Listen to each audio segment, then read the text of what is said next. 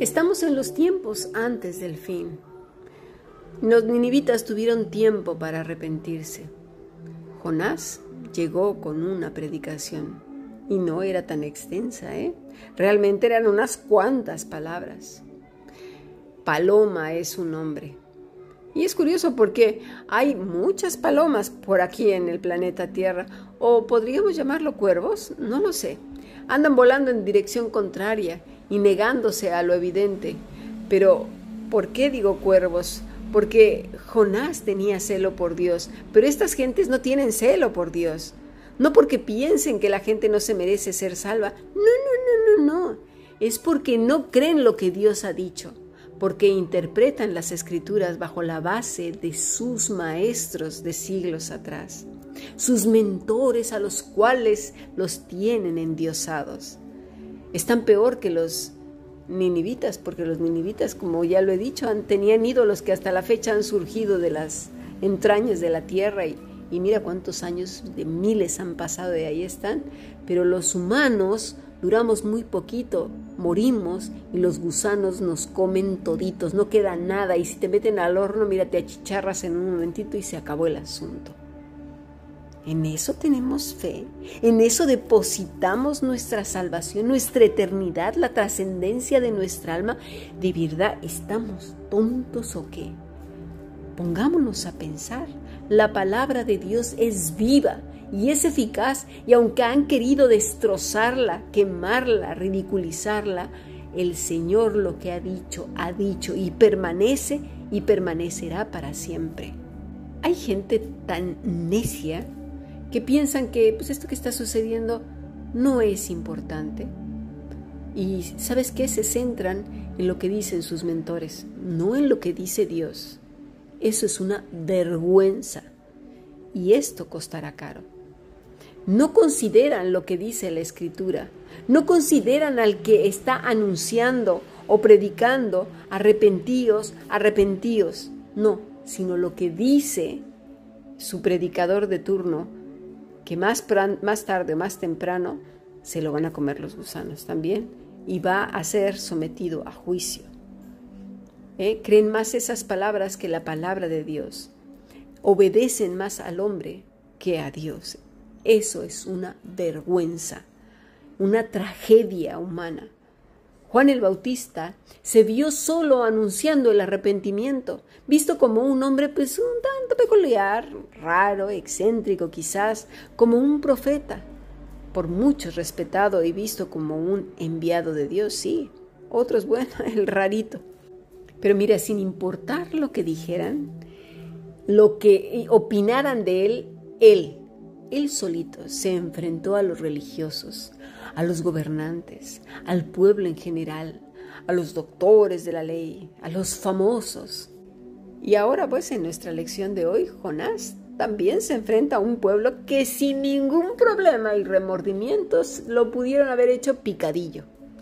Es curioso porque el problema de Jonás no era miedo a morir en manos de perversos, no, no, no, era el hecho de saber que se podían arrepentir el hecho de ver la misericordia de Dios sobre ellos, que finalmente años más tarde, lamentablemente, Ninive fue destruida en el año 604 a.C. Era para esa generación. La tragedia de hoy es que el tipo de cristianismo actual es uno que está centrado en la magia, en el poder de la boca, en las palabras, en lo que dices recibes y todas esas cosas, en, en, la proyección, en que tu mente es poderosa y si lo ves en tu mente, pero ¿quiénes somos? ¿Nuestra mente qué? Recuerdo un autor chino que decía que él un día vio una bicicleta y la vio de color azul y la vio con las llantas de tal manera o ruedas y el manubrio de tal forma y lo vio, ahí lo vio hasta que le dio forma total y un día apareció. A eso redujo el Evangelio, la salvación, la permanencia en Cristo, la santificación, la vida en la libertad con que Cristo nos ha hecho libre. en una bicicleta, en cosas que puede aparecer nada más viéndolas en su cabeza. ¿Es eso acaso el Evangelio? En eso radicó la vida, el sacrificio, la muerte y resurrección de nuestro Señor Jesucristo, en que tuviéramos bicicletas, coches, que fuéramos sanos perpetuamente, que no nos doliera ni, el callo, ni el juanete, ni la joroba, los granos, las orejas, los pies, la lengua, las pestañas, las cejas, los piojos. de verdad, somos necios al, comprender las escrituras, egoístas. Solo buscamos la abundancia en la comodidad. ¿Que no nos acordamos de Juan el Bautista en la cárcel? ¿No nos acordamos de el apóstol Juan, de Pedro, de Pablo, todas las palizas que se llevó? ¿Dónde están las enseñanzas? No hemos leído las escrituras, hemos leído las fantasías que dicen estos fanfarrones payasos que están ahí trepados en, los púlpitos. Por favor, bueno, yo ni siquiera le llamaría púlpitos, templetes, yo no sé. A pesar de que, fíjate, las organizaciones mundiales están diciendo que la humanidad está siendo mermada y seguirá mermando por todos los desastres. La palabra riqueza como ya lo he dicho antes, solamente estará concentrada en un grupo pequeño, en un 15% o 10% de la población mundial. Todo lo demás será mortandad y pobreza que ya está empezando a suceder. Pero ¿qué palabra es la que no hemos entendido? Pero qué, claro, siguen bajo los mantos religiosos, cubiertos por los estandartes de sus antiguos maestros. Los pocos pregoneros son vejados, burlados, vistos como alarmistas, como que, mira, ya serán avergonzados por haber predicado algo así, deseando que el Señor no venga para que todos los que nos dedicamos nuestra vida a pregonar el arrepentimiento y que el Señor viene, mira, caigamos a sus pies avergonzados.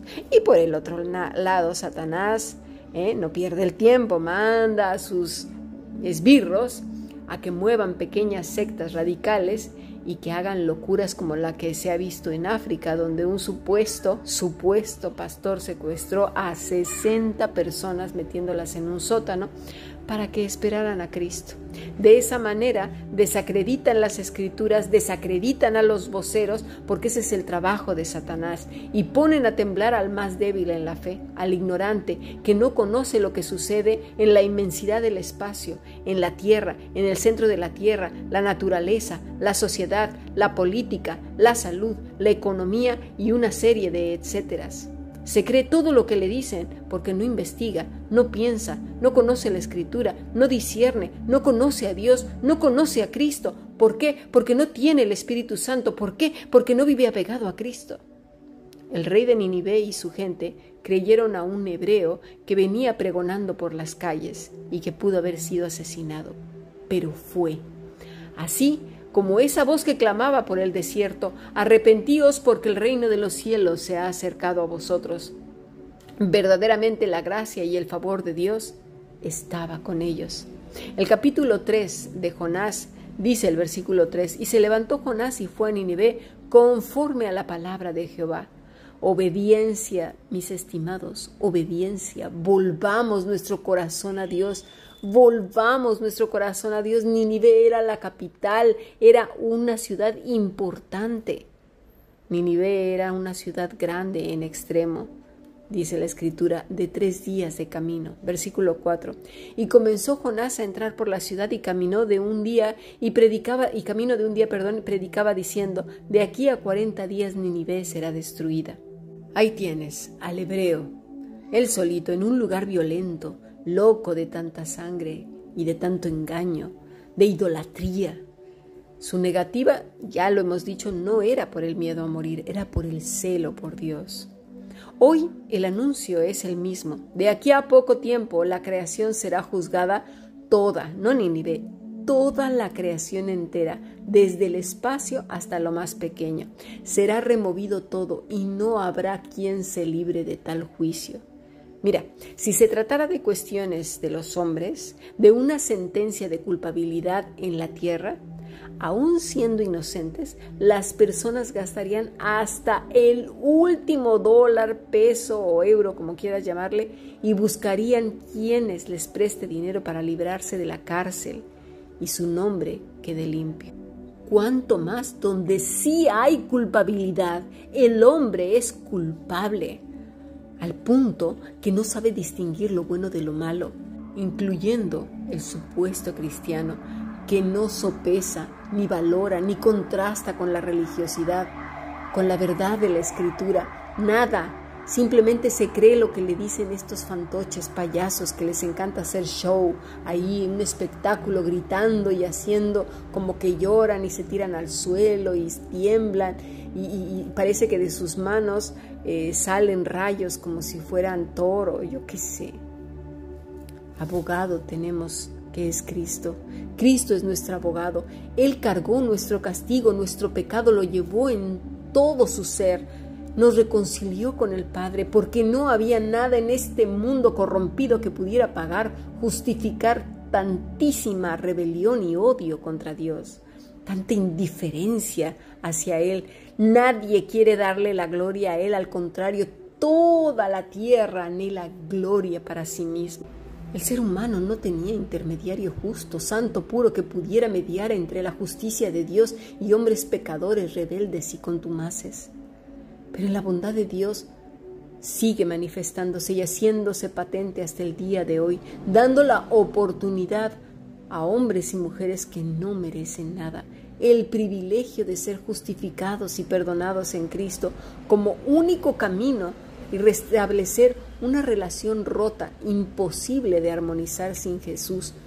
No para que te dé qué, que te dé qué. Cuando alguien te defiende en un juicio, no te dice eh, el juez, bueno, cuando te declara inocente, luego vienes para recoger la recompensa. Eso es, eso es tontería. Cuando te dicen inocente, dices, ay Dios mío, gracias, soy inocente. ¿Nos damos cuenta? Pero claro, como andan por ahí vendedores de vajillas vendiendo evangelio barato, que no es el de la escritura, por supuesto, pues claro, toda la gente dice, ¿y qué me va a dar? Porque yo le he pedido y no me concede. ¿Pero qué no te das cuenta que eres culpable? Que el destino eterno de tu alma está bajo la ira de Dios. Que hay una rebeldía total incluso al decir, ¿y qué me va a dar? Pues ¿quién eres tú? Si tú ves tu cabeza desde el espacio, desde la inmensidad, ni siquiera se distingue. Somos más pequeños que la cabeza de un alfiler. Pero en su misericordia el Señor envió a su Hijo Jesucristo para reconciliarnos con Él por puro amor, no porque nos necesite, y Dios no necesita nada. Jonás 3:5 Y los hombres de Ninive creyeron. Escucha bien, creyeron a Dios, no a Jonás, a Dios, y proclamaron ayuno y se vistieron de silicio desde el mayor hasta el menor de ellos. Ah, si al menos nuestro pueblo, nuestros barrios, el mundo respondiera como respondió Nínive, si nuestros gobernantes respondieran como el rey, versículo 6, y llegó la noticia hasta el rey de Nínive y se levantó de su silla, se despojó de su vestido, imagínate, un rey, un rey con toda su gloria, ya vimos los faraones, ahora tenemos a un rey del imperio, imagínate. Y se cubrió de silicio y se sentó sobre ceniza, e hizo proclamar y anunciar en Nínive por mandato del rey y de sus grandes, diciendo, hombres y animales, bueyes y ovejas, no gusten cosa alguna, no se les dé alimento ni beban agua. ¿Quién sabe si se volverá y se arrepentirá Dios y se apartará el ardor de su ira y no pereceremos? Y versículo 10, y vio Dios lo que hicieron y se convirtieron de su mal camino y se arrepintió del mal que había dicho que les haría y no lo hizo. Mira, no solamente fue creer como el que cree que hay una película ahí en la cartelera de cine. No, no, no. La palabra es amán, fiel, firme, lealtad, permanecer. Esa generación se mantuvo fiel a Dios, se arrepintieron, se volvieron de su mal camino, comprendieron sus corazones. Mira, todos se arrepintieron de verdad. Ahora me voy a referir al pueblo, ¿eh? Porque primero se arrepintió el pueblo y eso los llevó a varias decisiones, un cambio radical que bien podría haberle hecho enfadar muchísimo al rey, porque lo tomaron de manera unilateral. No se nos olviden que eran politeístas y muy sanguinarios, aunque tenían, eso sí, un dios principal, mira tú, se llamaba Dagón o Dagán. Otras divinidades importantes eran Ea, dios de la magia, Hadad, dios del tiempo atmosférico, Shamash, dios de la justicia representado sentado en un trono con un cetro, su esposa y diosa madre Aya, y Nabu, dios de la sabiduría, hijo de Marduk y patrono de los escribas. Esto ya lo hemos visto en Adoración de Siervos, sobre todo la semana pasada. No te pierdas las clases de los viernes. Bueno, pues les importó muy poco. Tuvieron en poco su vida. Se arrepintieron. Pero, ¿sabes una cosa? Cuando esta noticia llegó a oídos del rey, no se encolerizó por la desobediencia del pueblo. No, no, no. Resulta que también se arrepiente y hace un cambio radical, sustancial, político y religioso. Hizo un cambio personal, se quitó su majestad, así como lo oyes, cosa que no quieren hacer hoy los religiosos de nuestra época. Es una vergüenza quieren seguir ahí con sus trajes y sus zapatos bien lustrados y esa cara rancia con narices respingadas, ahí los tienes en los templetes enseñando al pópulo, ¿verdad? Y ellos arriba siendo adorados. Cuidado, mis estimados, este rey se quitó su majestad, hizo a un lado también sus dioses, sabiendo que eran simplemente eso, dioses. ¿Para qué? Para reconocer al Dios verdadero. Esa es la vergüenza de hoy, es que a pesar de las claras evidencias que no tuvieron los ninivitas, porque no vieron ni oyeron otra cosa que la advertencia de Dios por medio de Jonás, nosotros en nuestros días tenemos infinidad de pruebas indubitables, pero el corazón es más duro que los ninivitas, está muerto y momificado, sin esperanza, porque esas pruebas ni las quieren ver ni las palabras las quieren oír porque se sienten lo sabelo todo. Los religiosos además no abandonan a sus dioses del siglo XV, XVI, XVII y XVIII y sigue así en adelante, ¿verdad?